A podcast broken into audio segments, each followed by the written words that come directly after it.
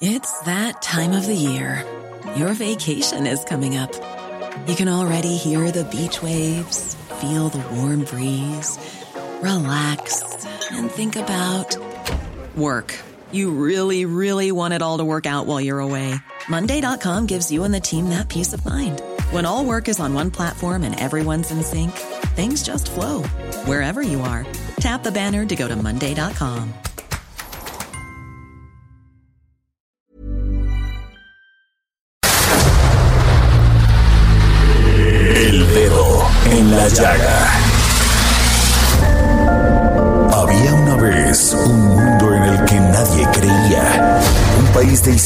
inexplicables. Una nación con personajes asombrosos. Santo Tomás tenía razón. Hay que ver para creer. El México increíble, las verdades que duelen, la voz de los que callan, el dedo en la llaga. Infórmate, diviértete, enójate y vuelve a empezar. El Heraldo Radio presenta El Dedo en la Llaga con Adriana Delgado. Alegres de corazón, llenos de esperanza, venimos hasta Belén para ver a Jesús. Vuelen campanas, que ya está aquí el niño Dios, los ángeles del cielo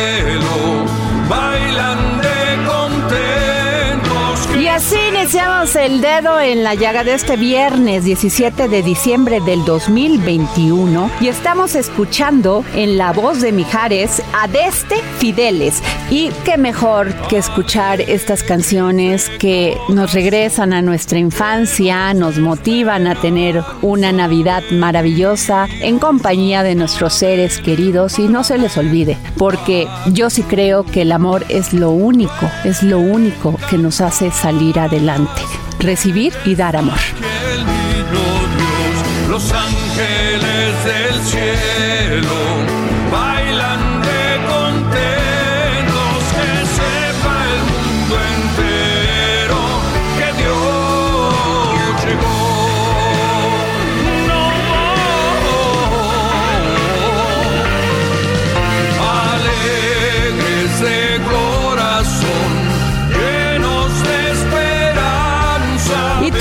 Oportunidad de conversar con el historiador y escritor José María Muria y hablamos, sí, sobre esta bebida sagrada, maravillosa, mexicana, sí, el tequila. Y sin duda, pues es un gran tema para viernes de posadas, porque aquí no hay una posada con que no le echemos un piquetito al ponche con tequila y tomarnos un caballito. Tienen que leer este maravilloso libro que se llama Un caballito de tequila.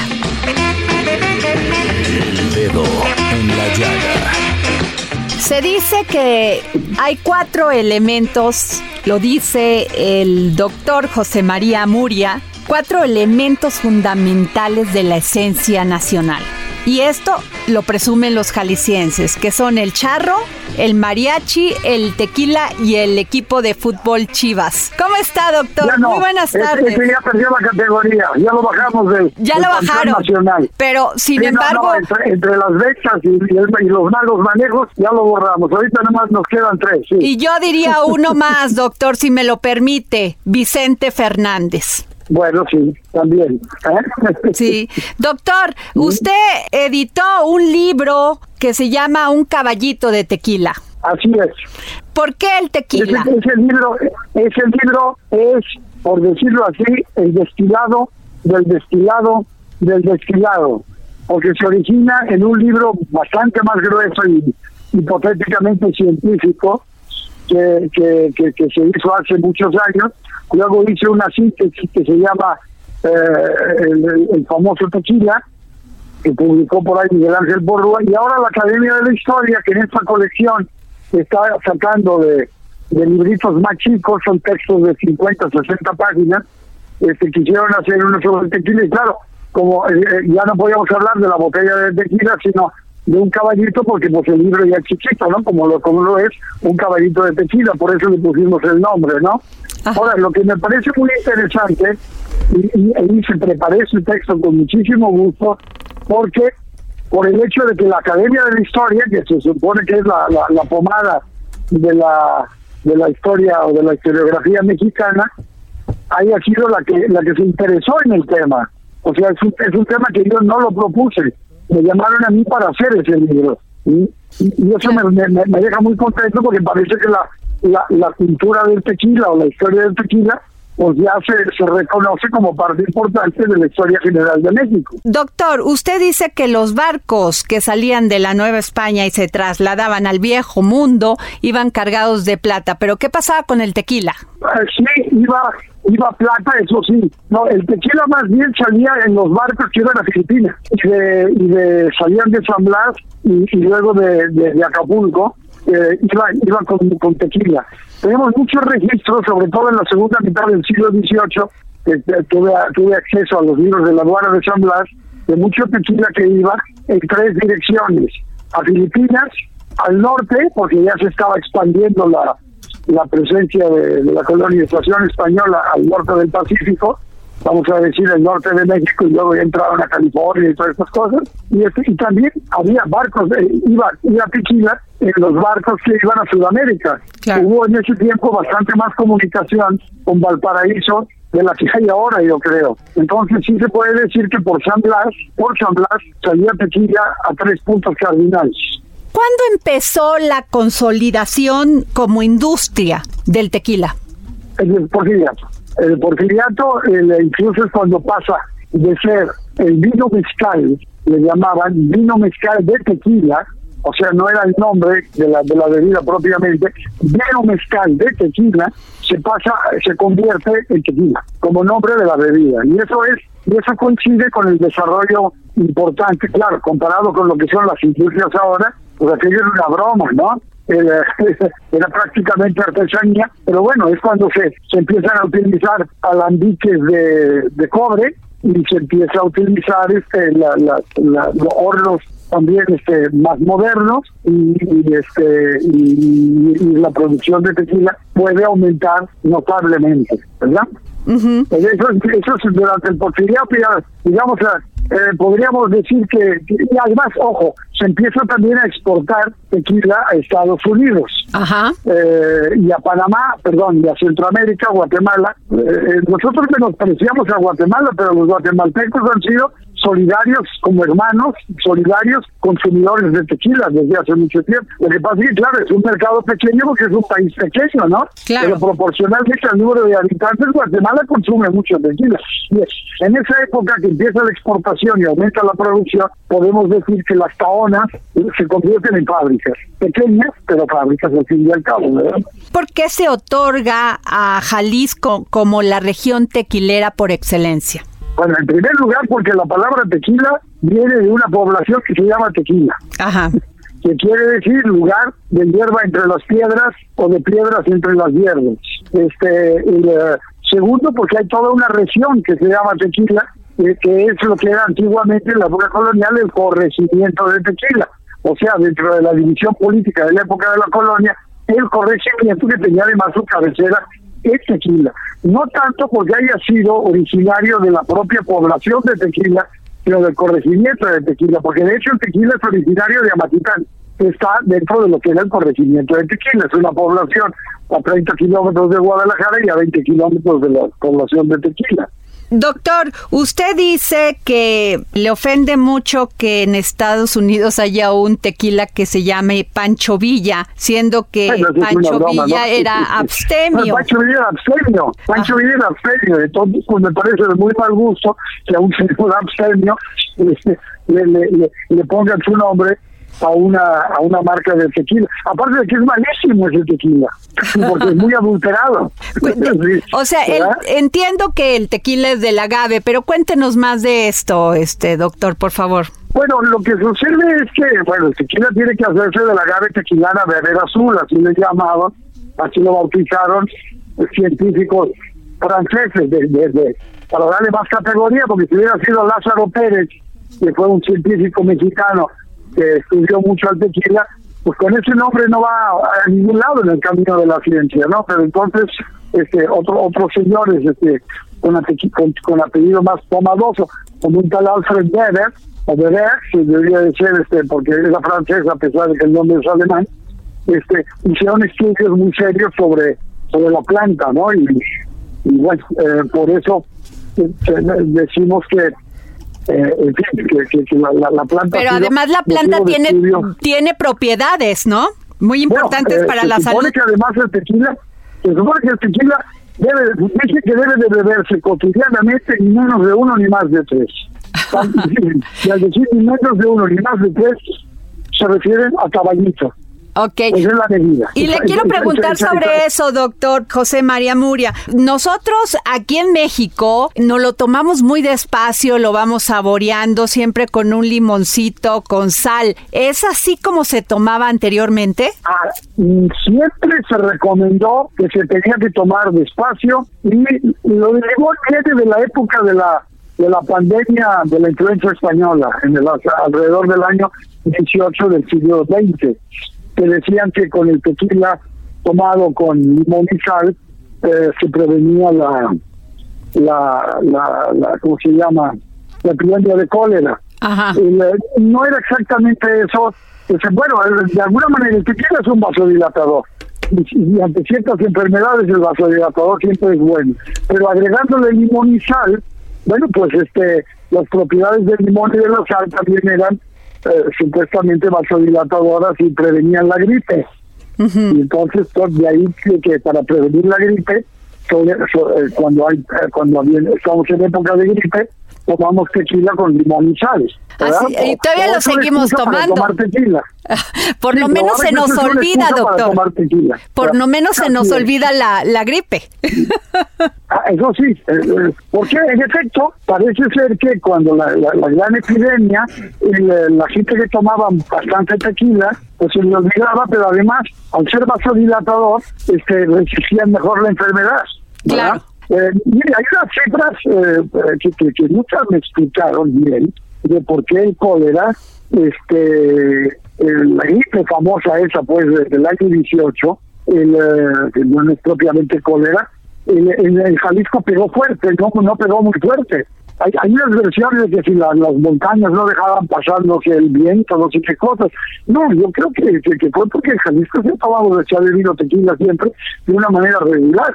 Entonces se resistía mucho mejor el, el, el, el impacto de, de, la gripe española que le llamaban, este, porque este el, el, organismo tenía más defensas y bueno, si, si además de eso había buena salud, pues se sobrevivía a la gripe, ¿no? Claro. Pero el número de muertos por motivo de la gripe española en el año de 1918 y 19 no es tan grande, mucho más bajo que en otras partes de México. Doctor José María Muria. Hay algo hay de cierto de que el tequila tiene algún valor, ¿no? Claro. Yo le quiero preguntar, en Europa se está tomando más conciencia de esta bebida del tequila porque en Estados Unidos pues sí hay más conocimiento y ya eh, cada día crece más. Y crece este el buen tequila, además. Sí. y en Estados, en, Europa, ¿cómo lo ha visto usted? Bueno, en, Europa hay dos tendencias. La chaviza, por decirlo de alguna manera, el, eh, se va con el tequila eh, más barato, eh, que a veces ni siquiera sabe dónde está México ese tequila, pero le llaman tequila, este y lo mezclan con cualquier tipo de, de brebaje, por un lado. Pero por otro lado también está creciendo la cultura de beber tequila 100%. ¿sí? Y entonces eh, hay un poco las dos tendencias. Aumenta aumenta el consumo. Ha aumentado notablemente el consumo. En Europa ha aumentado considerablemente el consumo del, buen tequila. De, ¿eh? tequila 100% agave, vaya. De esta investigación que usted hizo y de este libro maravilloso, ¿tenemos alguna, alguna información de cuándo realmente se empezó a beber tequila en Europa? Eh, empieza el tequila durante la guerra durante la Guerra Mundial Segunda, este, ante la escasez de, de, de, la falta de producción de alcoholes o de licores en, los países afectados por la guerra, el whisky, etcétera, eh, los norteamericanos introdujeron el tequila como como como sucedáneo y, bueno ahí ahí se empezó a producir el tequila. Ayudado ojo ayudado por la cinematografía ranchera esa mexicana en que pues, la gente bebía tequila como si fuera agua, ¿verdad? Pero bueno, el, eh, eh, las películas de Jorge Negrete, de Pedro Infante, etcétera, etcétera, empezaron que, sobre todo en el sur de Europa, Italia y España, llegaron bastante, que no había otro cine además, porque tampoco los países este que ahora hacen buen cine tampoco hacían cine entonces, de manera que a partir de entonces empezó a crecer el consumo de tequila medio Pacífico. Bueno, pues muchísimas gracias, doctor José María Muria. Gracias por tomarnos la llamada para el dedo en la llaga. Un abrazo, cariñoso. Hasta ¿eh? luego, gracias. Dedo en la llaga. Viernes, viernes de historia y nos vamos con el historiador Ignacio Anaya y hoy en sus cápsulas del pasado nos habla sobre el hallazgo de la piedra del sol. Cápsulas del pasado con el historiador Ignacio Anaya.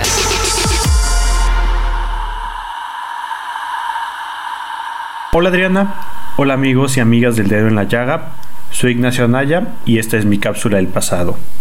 El día de hoy les voy a contar sobre la historia de uno de los descubrimientos más importantes para la arqueología mexicana, aunque en ese entonces no fue a partir de un proyecto arqueológico, sino de obras para conducir el agua en la ciudad. Precisamente, un día como hoy, 17 de diciembre, pero de 1790, fue hallada la Piedra del Sol, uno de los monumentos más importantes de la cultura mexica y una de las piezas arqueológicas más estudiadas. Comencemos. El 17 de diciembre de 1790, trabajadores del sistema de agua encontraron cubierto de fango y a 41.8 centímetros de profundidad la piedra del sol. El hallazgo se dio mientras se estaba nivelando el suelo de la Plaza de Armas de la Ciudad de México, actual Zócalo. Al encontrar la pieza, los trabajadores la sacaron y la pusieron a un lado de la excavación. No fue un proceso inmediato, de hecho fue algo que duró meses. En fin, así fue como reapareció tras casi 200 años de estar enterrada, ya que durante la segunda mitad del siglo XVI, el arzobispo Fray Alonso de Montúfar ordenó enterrarla, ya que sentía que la pieza ejercía una mala influencia sobre la población indígena y que podría remitir a la práctica del sacrificio. Pero esos eran otros tiempos, y ahora los ilustrados del virreinato la apreciaron como una valiosa pieza de una cultura antigua. Tal fue el caso de Antonio de León y Gama, astrónomo, escritor y anticuario, que describió la pieza de la siguiente manera. Por la perfección con que están formados los círculos, por el paralelismo que guardan entre sí, por la exacta división de sus partes, por la dirección de las líneas rectas al centro y por otras circunstancias que no son comunes a los que ignoran la geometría, se conocen las claras luces que de esta ciencia tuvieron los mexicanos. Esta fue una de las primeras interpretaciones y descripciones sobre ella, hace más de dos siglos. Ahora ya han surgido muchas más que nos muestran la cosmovisión que tenía el pueblo mexica y su relación con el sol. Y bueno, en vista de la importancia histórica de dicha pieza, el virrey de Villagigedo ordenó que se encontrara en la torre poniente de la Catedral Metropolitana y que realizaran todos los procesos debidos para su conservación, de tal manera que se pudiera apreciar el monumento. La piedra estuvo en la catedral hasta que en 1885 fue trasladada al antiguo Museo Nacional y posteriormente fue trasladada en 1964 al Museo Nacional de Antropología, su actual casa. Espero les haya gustado este episodio y recuerden seguirnos en Adriana Delgado Cultura en Spotify. Muchas gracias y hasta la próxima. Y esta tarde de viernes desde Argentina, nuestro querido filósofo, pedagogo Hernán Melana nos trae un tema que siempre nos hace reflexionar, el tiempo y el calendario. Filosofía, psicología, historias con Hernán Melana. Hola Adriana y oyentes del dedo en la llaga. Hoy quería hablar con ustedes acerca del calendario, pero no la historia del calendario propiamente dicha, sino más bien lo que nos interesa es la búsqueda de los seres humanos que han intentado marcar en un tiempo que sin cesar se les escapa puntos de referencia vinculados con los fenómenos naturales de acontecer regular y cíclicos. Así los primeros calendarios tenían base lunar, porque las lunaciones son más cortas y fáciles de observar y de estudiar que el ciclo solar. Establecer un calendario es organizar el tiempo, como quien construye diques para regularizar el curso de un río. Es decir, es adquirir la impresión de dominar, reglamentando lo ineluctable, es tener un medio de señalar las etapas de la propia evolución exterior o interior y al mismo tiempo de celebrar en la fecha correspondiente todo lo que recuerda las relaciones del ser humano con los dioses o con el cosmos o con los muertos. Nuestro calendario actual, más allá de las modificaciones subsiguientes, fue nombrado por los romanos, pero ya había sido establecido por los egipcios. Sin embargo, nuestro fin de año, que ocurre el 31 de diciembre, ocurría para los romanos el último día del mes de febrero. Y el primer día del año era el primero de marzo, que estaba ofrendado al dios Marte, que era el dios de la guerra, el dios rector del imperio romano. Y luego, el segundo mes, era abril, que venía del latín aperire, que significa abrir porque es la época de la primavera, de la apertura. El mes de mayo estaba dedicado a la diosa Maya, aunque algunos dicen que estaba dedicado a los mayorum, es decir, a los ancianos. El mes de junio estaba dedicado a la diosa Juno, protectora de las embarazadas y las mujeres casadas. El mes de julio en homenaje a Julio César el mes de agosto a César Augusto. El mes de septiembre simplemente marcaba que era el séptimo. Octubre el octavo, noviembre el noveno y diciembre el décimo. Y luego, el mes de enero estaba dedicado al dios Jano, del latín Januarius, también viene de allí el anuario. Y el mes de febrero, que viene de Februaria, estaba dedicado a los funerales y a los difuntos, puesto que era el principio de recordación retrospectivo del año. Ahora bien, los romanos se dieron cuenta de que el año tenía más que 365 días, duraba 365 días y un poco más. Ese poco más eran seis horas. Por lo tanto, cada cuatro años sumaron un día al último día del año, que era el 29 de febrero, y a ese año, ya que contenía cuatro veces seis horas o dos veces doce horas, que era la hora sexta, lo llamaron bisexto y hoy le decimos bisiesto. ¿Y por qué son doce los meses de nuestro calendario? Esto es porque tiene un gran significado el 12 para el ser humano, ya que es el número de las divisiones espaciotemporales, producto de los cuatro puntos cardinales por los tres planos del mundo, y en el cielo se hallan sus doce partes fragmentadas a través del zodíaco. Simboliza el universo en su complejidad interna. Es la multiplicación de los cuatro elementos, la tierra, el agua, el aire y el fuego, por los tres principios alquímicos, azufre, sal, mercurio. En la Biblia aparece este número como el número de la elección del pueblo de Dios con las doce tribus de Israel que provienen de los doce hijos de Jacob me despido luego de esta pequeña locución sobre el calendario y el tiempo con una frase de Albert Einstein, que había estudiado tanto el tiempo y que nos dijo lo siguiente. Nunca pienso en el futuro, siempre llega demasiado pronto.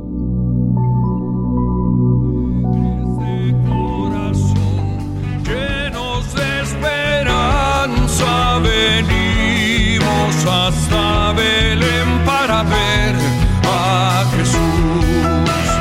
Huelen campanas que ya está aquel niño. Y nos vamos a una pausa en este viernes de posada, porque me imagino que ya se está usted preparando.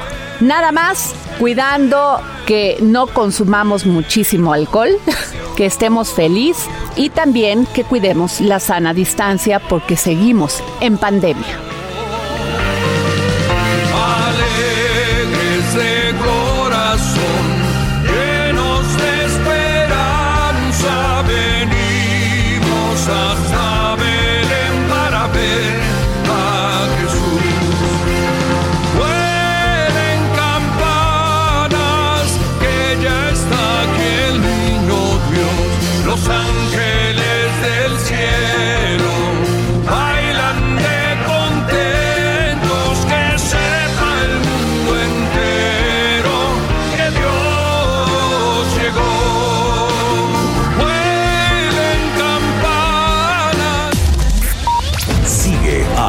Delgado en su cuenta de Twitter, arroba Adri Delgado Ruiz.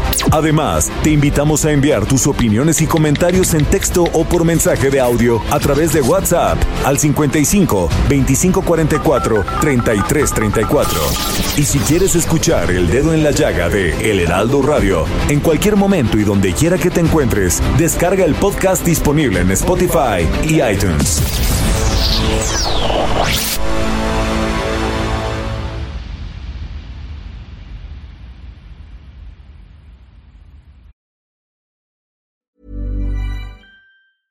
Jewelry isn't a gift you give just once. It's a way to remind your loved one of a beautiful moment every time they see it. Blue Nile can help you find the gift that says how you feel and says it beautifully with expert guidance and a wide assortment of jewelry of the highest quality at the best price. Go to BlueNile.com and experience the convenience of shopping Blue Nile, the original online jeweler since 1999. That's BlueNile.com to find the perfect jewelry gift for any occasion. BlueNile.com.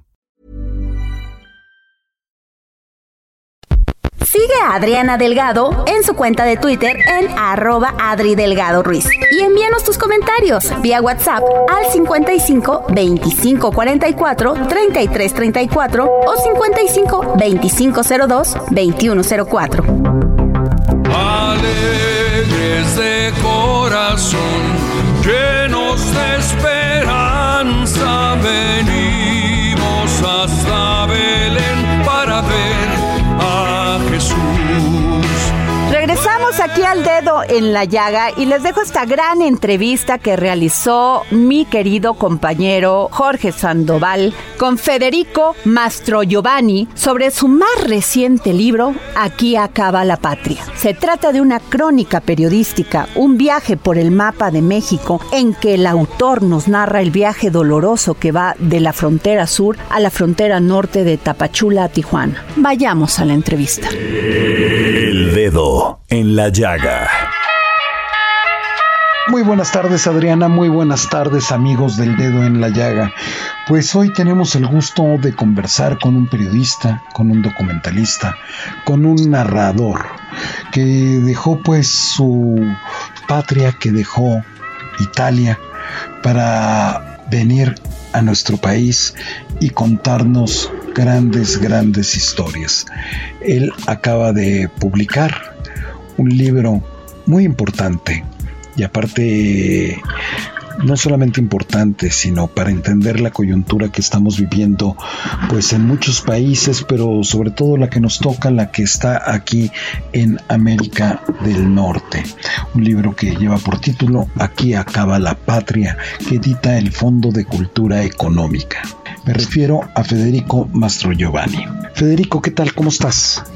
Muy bien, muy bien. Muchas gracias por, por invitarme. Muy agradecido y contento. Al contrario, Federico, pues nos muestras en este libro una radiografía de este dolor que tenemos en el mundo, pero sobre todo la que nos toca, que es la de esta parte de Centroamérica y Norteamérica. Sí, es una, un trabajo, aquí acaba la patria, que digamos tiene la intención de ofrecer eh, el mayor número de dimensiones eh, a, un fenómeno, que es el fenómeno eh, del que somos parte muchas personas, que es el fenómeno de la, de la emigración y a veces del exilio. Yo no, no soy un exiliado, pero eh, es parte de este desplazamiento humano que no nace ahora, de hecho es una de las características eh, más comunes de la humanidad, el moverse de un lado a otro, el mezclarse, eh, el asentarse en un lugar diferente. Entonces,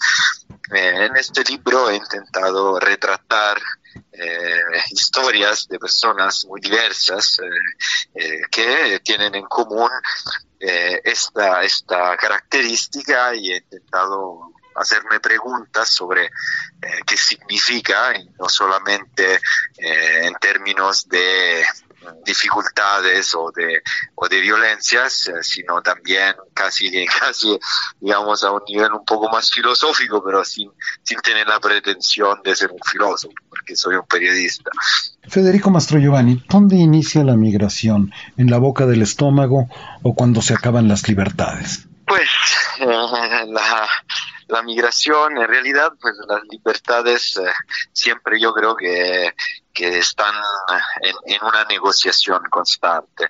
Eh, muchas veces pensamos que lo que se ha ganado va a durar para siempre, pero eh, nuestra vida nos demuestra que todo el tiempo hay que seguir eh, negociando, luchando para que para que se vayan forcejeando ciertas situaciones. Esto pasa, por ejemplo, con eh, la libertad de emigrar de un lugar a otro, que por supuesto está limitada por las necesidades o, las libertades eh, proclamadas tales de los que no quieren que las personas se vayan de un lugar a otro o que quieren pero bajo ciertas condiciones, no las condiciones por ejemplo que se le exigen a los migrantes que llegan a, a, los países del norte del mundo, no a Europa, a los Estados Unidos, eh, donde sí se requiere una emigración, pero eh, que sea sin derechos, que sea una emigración que se pueda explotar, que sea una inmigración que pueda generar bienestar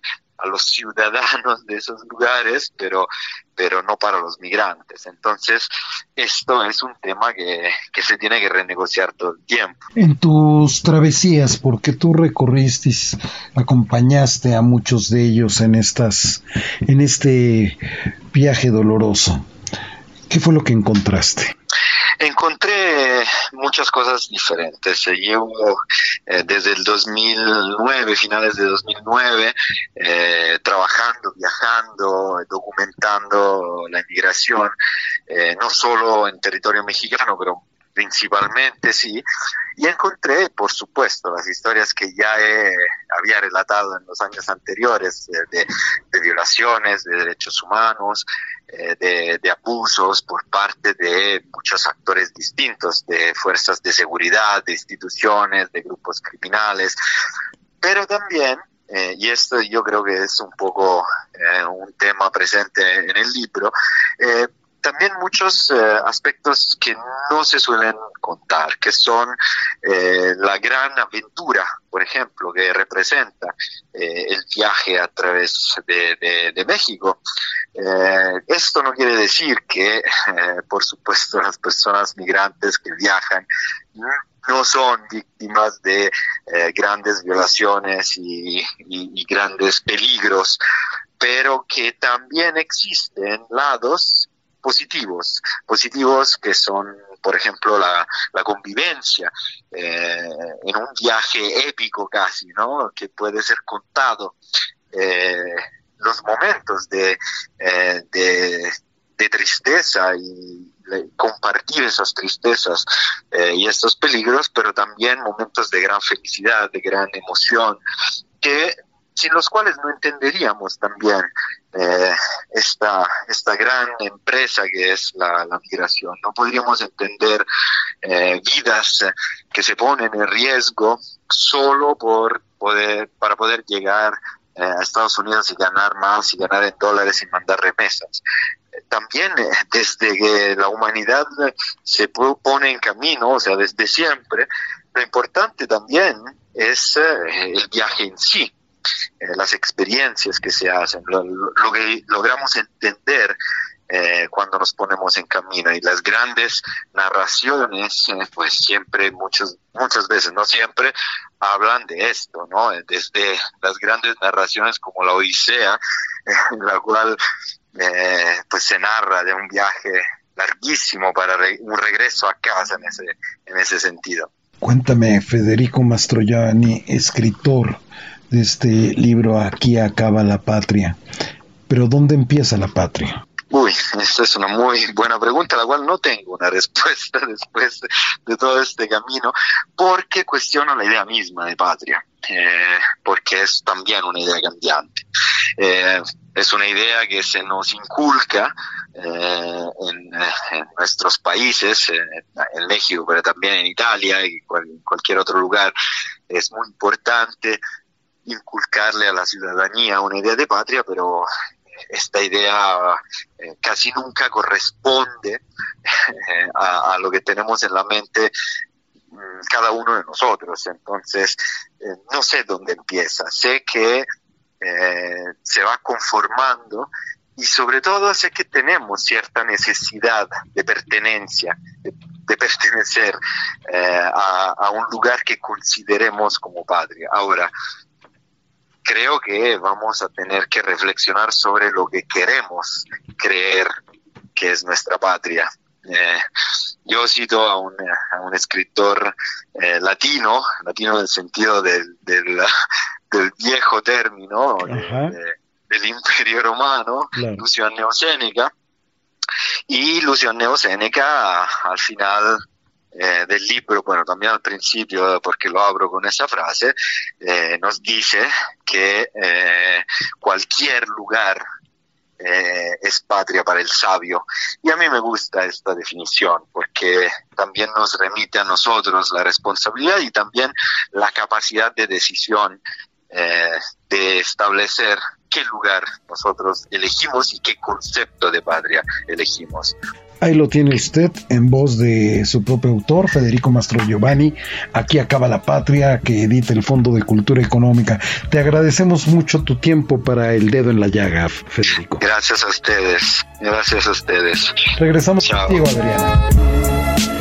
El dedo en la llaga. Hablemos de libros con Exxon Alamilla, gran promotor cultural. Y nos presenta este libro de Hamet y de su autora, Maggie O'Farrill. Libros, libros, libros, con Exxon Alamilla.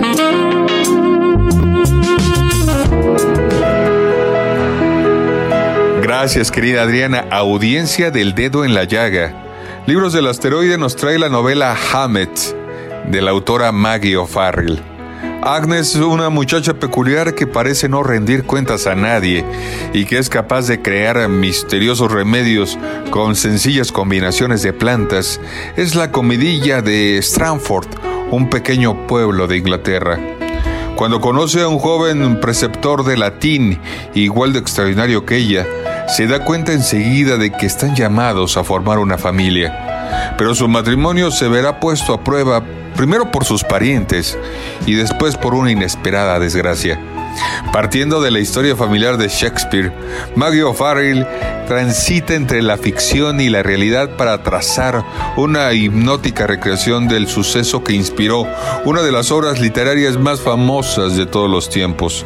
La autora lejos de fijarse únicamente en los acontecimientos conocidos, reivindica con ternura las inolvidables figuras que habitan en los márgenes de la historia y ahonda en las pequeñas grandes cuestiones de cualquier existencia. La vida familiar, el afecto, el dolor, y por supuesto la pérdida. El resultado es una prodigiosa novela que ha cosechado un enorme éxito internacional y confirma a O'Farrill como una de las voces más brillantes de la literatura inglesa actual. Adriana querida y audiencia del dedo en la llaga, Maggie O'Farrill nació en 1972 en Irlanda del Norte. Es autora de ocho novelas, entre ellas La extraña desaparición de Esme Lennox, La primera mano que sostuvo la mía, Introducciones para una ola de calor, Tienes que quedarte aquí y Hammett, entre otros libros. Muchas gracias querida Adriana y no quiero dejar de desearles muy felices fiestas a los radioescuchas del dedo en la llaga. Muchas gracias Adriana. Hablemos de cine y de buen cine y más en estos días que vamos a estar pues descansando con nuestra familia y quién más que Gonzalo Lira que nos va a traer una entrevista exclusiva, sí, nada más y nada menos con Naomi Harris, con la película Swan Song de Apple TV. Es tiempo del séptimo arte. Películas, cortometrajes, series, documentales y excelente música. Con Gonzalo Lira.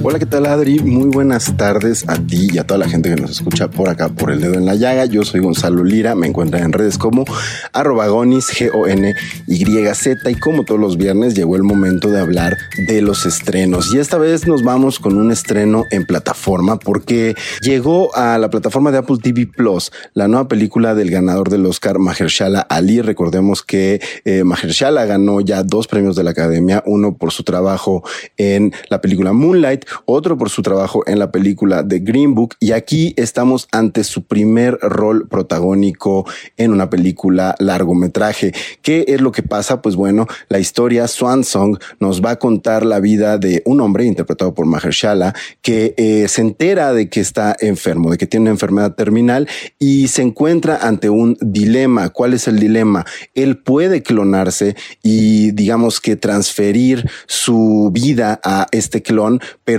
le avisaría o no le avisaría a su familia que se trata de un clon. Su familia se daría o no se daría cuenta de que está ante alguien que no necesariamente es la persona con la que vivieron antes. Pues bueno, la película nos enfrenta a estos dilemas, pero sobre todo ante un escenario catastrófico como es la muerte, la pérdida de la familia. Platiqué con Naomi Harris, que estuvo nominada al premio de la Academia también por su papel en Moonlight y que aquí interpreta a la esposa de Mahershala, quien no sabe qué es lo que va a pasar, quien no está advertida de la decisión que ha tomado su marido. Y precisamente vamos a ver qué es lo que me contó sobre, pues, cuáles eran los temas que a ella le interesaba explorar con esta película. I think the fear is really that like technology will be way more powerful than we um, will, that we'll give birth to something that ultimately we can't control. And I think that's a very, very real possibility, in fact. So I think that's what we're most concerned about, but also most fascinated about. You know, I think really you know the, the best way to live is like in the now we're always told like about being present but really human nature is to always want to know like what's around the corner i want to know what's going to happen tomorrow so that's why i think we find these kind of films fascinating Lo que nos dice Naomi Harris aquí es que para ella el miedo a la tecnología era un tema primordial que quería explorar, como algo que creó la humanidad puede terminar siendo lo que acabe con ella. Y es que Swan Song, que sería algo así como la canción del cisne, precisamente nos pone ante estos problemas de una forma bastante interesante. No los sataniza, no los ve mal, pero sí nos hace cuestionarnos y sobre todo poner el tema sobre la mesa para discutirlo con nuestros familiares. ¿Qué pasaría si nos encontramos en una situación así, pero sobre todo, ¿qué es lo que ayudaría a sobrellevar una circunstancia de este tipo? También Naomi Harris tiene su opinión al respecto y esto fue lo que me dijo. What I found interesting was the exploration of like deep love, because I think so often we're presented in movies with very romanticized versions of love, which really don't have anything to do with real love. Um, but having a story where two people have been with each other for many, many years, know each other inside and out, and been through this kind of emotional roller coaster journey where there's been, you know, real loss and, you know, they've seen each other at their lowest points. Um, and then still having this really profound love where they're willing to put the other before their own needs, wants, and desires. I think that's really beautiful to see and a great reminder about, you know, what true love is about. Para la nominada al premio de la Academia, la exploración del amor profundo era un tema importantísimo y eso es lo que nos dice, cómo el cine suele romantizar el amor y eso no necesariamente es real. Para ella el amor es la experiencia de vivir, sobrevivir y salir de los momentos más difíciles y complicados al lado de alguien, de esa persona que más queremos. Así que ya lo saben, la película Swan Song se encuentra disponible en Apple TV Plus. Es una gran recomendación y yo me despido, Adri. Nos escuchamos por aquí la próxima semana. Que tengan excelente fin. Y nos vamos con Miriam Lira, editora de Suplemento Gastrolab, que nos va a hablar sobre los dulces de Navidad, sí, los postres navideños. Gastrolab. Historia, recetas, materia prima y un sinfín de cosas que a todos nos interesan.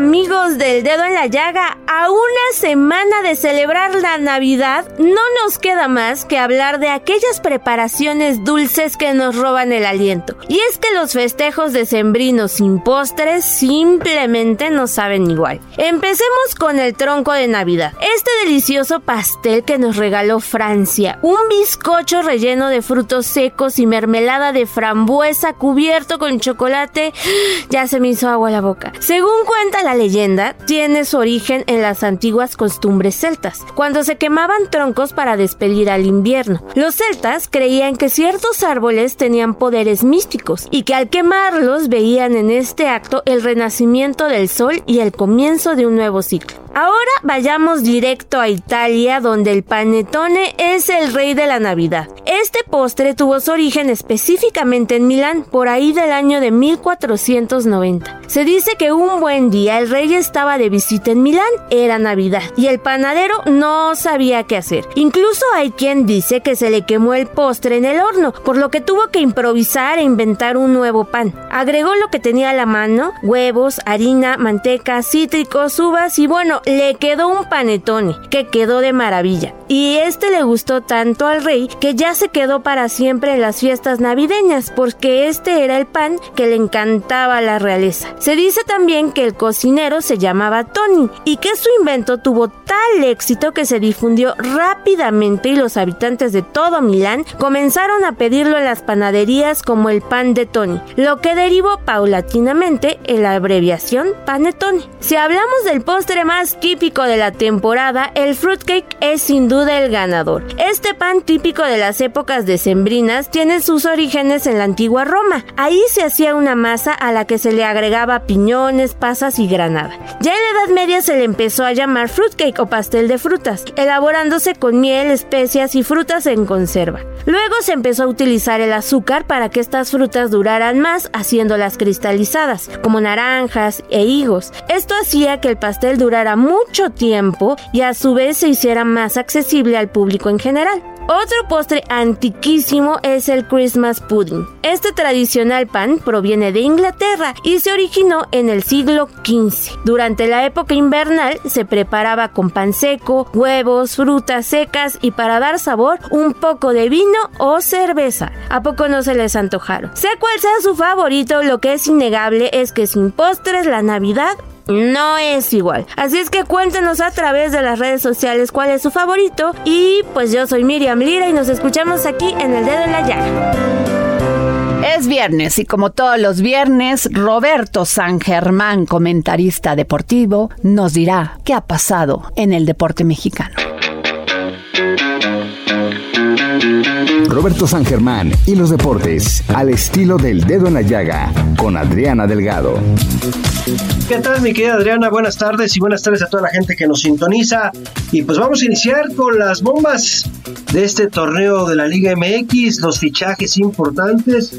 En esta semana se dieron algunos. América ya tiene su primer fichaje y es Diego Valdés, este hombre que viene de Santos, el 10 que andaba buscando en Santiago Solari después de la mala relación que tiene con Córdoba. Sebastián Córdoba se decía que iba a Chivas, lo más probable es que termine en Tigres.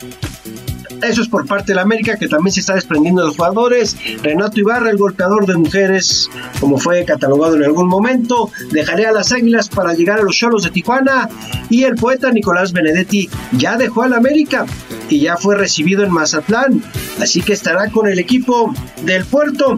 Allá estará Nicolás Benedetti siguiendo su carrera en el fútbol mexicano después de pasar pues algunas temporadas con el América en donde estuvo más lesionado que otra cosa. También Cruz Azul presentó a su primer refuerzo y es el eh, uruguayo Cristian Tabó, se lo ganó a los Rayados de Monterrey. Cruz Azul lo pidió expresamente Reynoso, lo conoció en Puebla y Cristian Tabó va a jugar para el equipo de la máquina. Se habla también de un posible cambio con Antuna, el Piojo Alvarado y Mayorga. Antuna y Mayorga eh, podrían pasar al equipo de Cruz Azul por el Piojo Alvarado, jugador que al parecer ya no lo quiere Reynoso y que podría llegar a las Chivas, una de las peticiones también que podrían haberse hecho. Así que ya veremos qué pasa en los próximos días también con ese cambio de jugadores, lo cual se ve un poquito complicado, pero ya saben que con fútbol de estufa todo sucede. Jesús Angulo, el lateral del equipo del Atlas, deja al Atlas para llegar a jugar con los Tigres, eso ya es un hecho. el primer fichaje para el Piojo Herrera. Y ya va a salir, eh, pues van a seguir los movimientos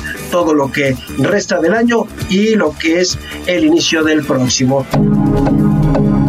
Y bueno, dejemos el fútbol varonil, ahora vamos con las damas porque hoy es la final, el partido de ida entre Monterrey y Tigres. Este partido es a las 9 de la noche, gran partido, el clásico regio. Vamos a ver si el equipo de las Tigres logra el tricampeonato. Hoy es el primer capítulo, los primeros 90 minutos allá en el Gigante de Acero. Y el día lunes a las 8 de la noche será la vuelta en el Volcán, donde las Tigres se podrían coronar y bueno, ser tricampeones del fútbol mexicano. Así que ya veremos cómo les va. Para la próxima semana tendremos campeonas de la Liga MX Femenil.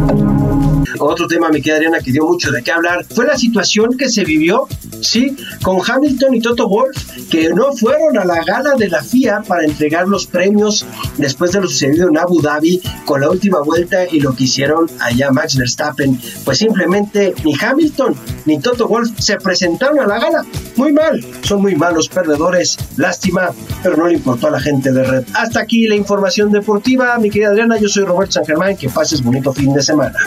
El dedo en la llaga. Alegres de corazón,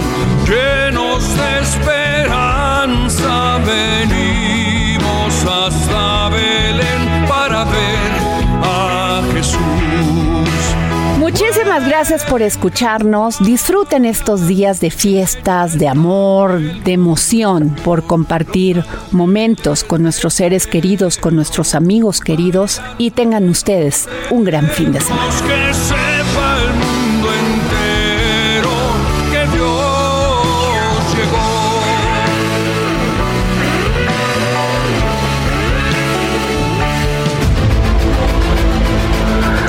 Radio presentó El Dedo en la Llaga con Adriana Delgado.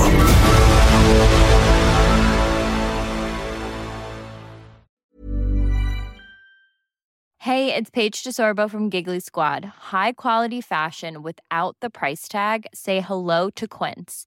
I'm snagging high-end essentials like cozy cashmere sweaters, sleek leather jackets, fine jewelry, and so much more. With Quince being 50 to 80% less than similar brands. And they partner with factories that prioritize safe, ethical, and responsible manufacturing. I love that. Luxury quality within reach. Go to quince.com slash style to get free shipping and 365 day returns on your next order. Quince.com slash style.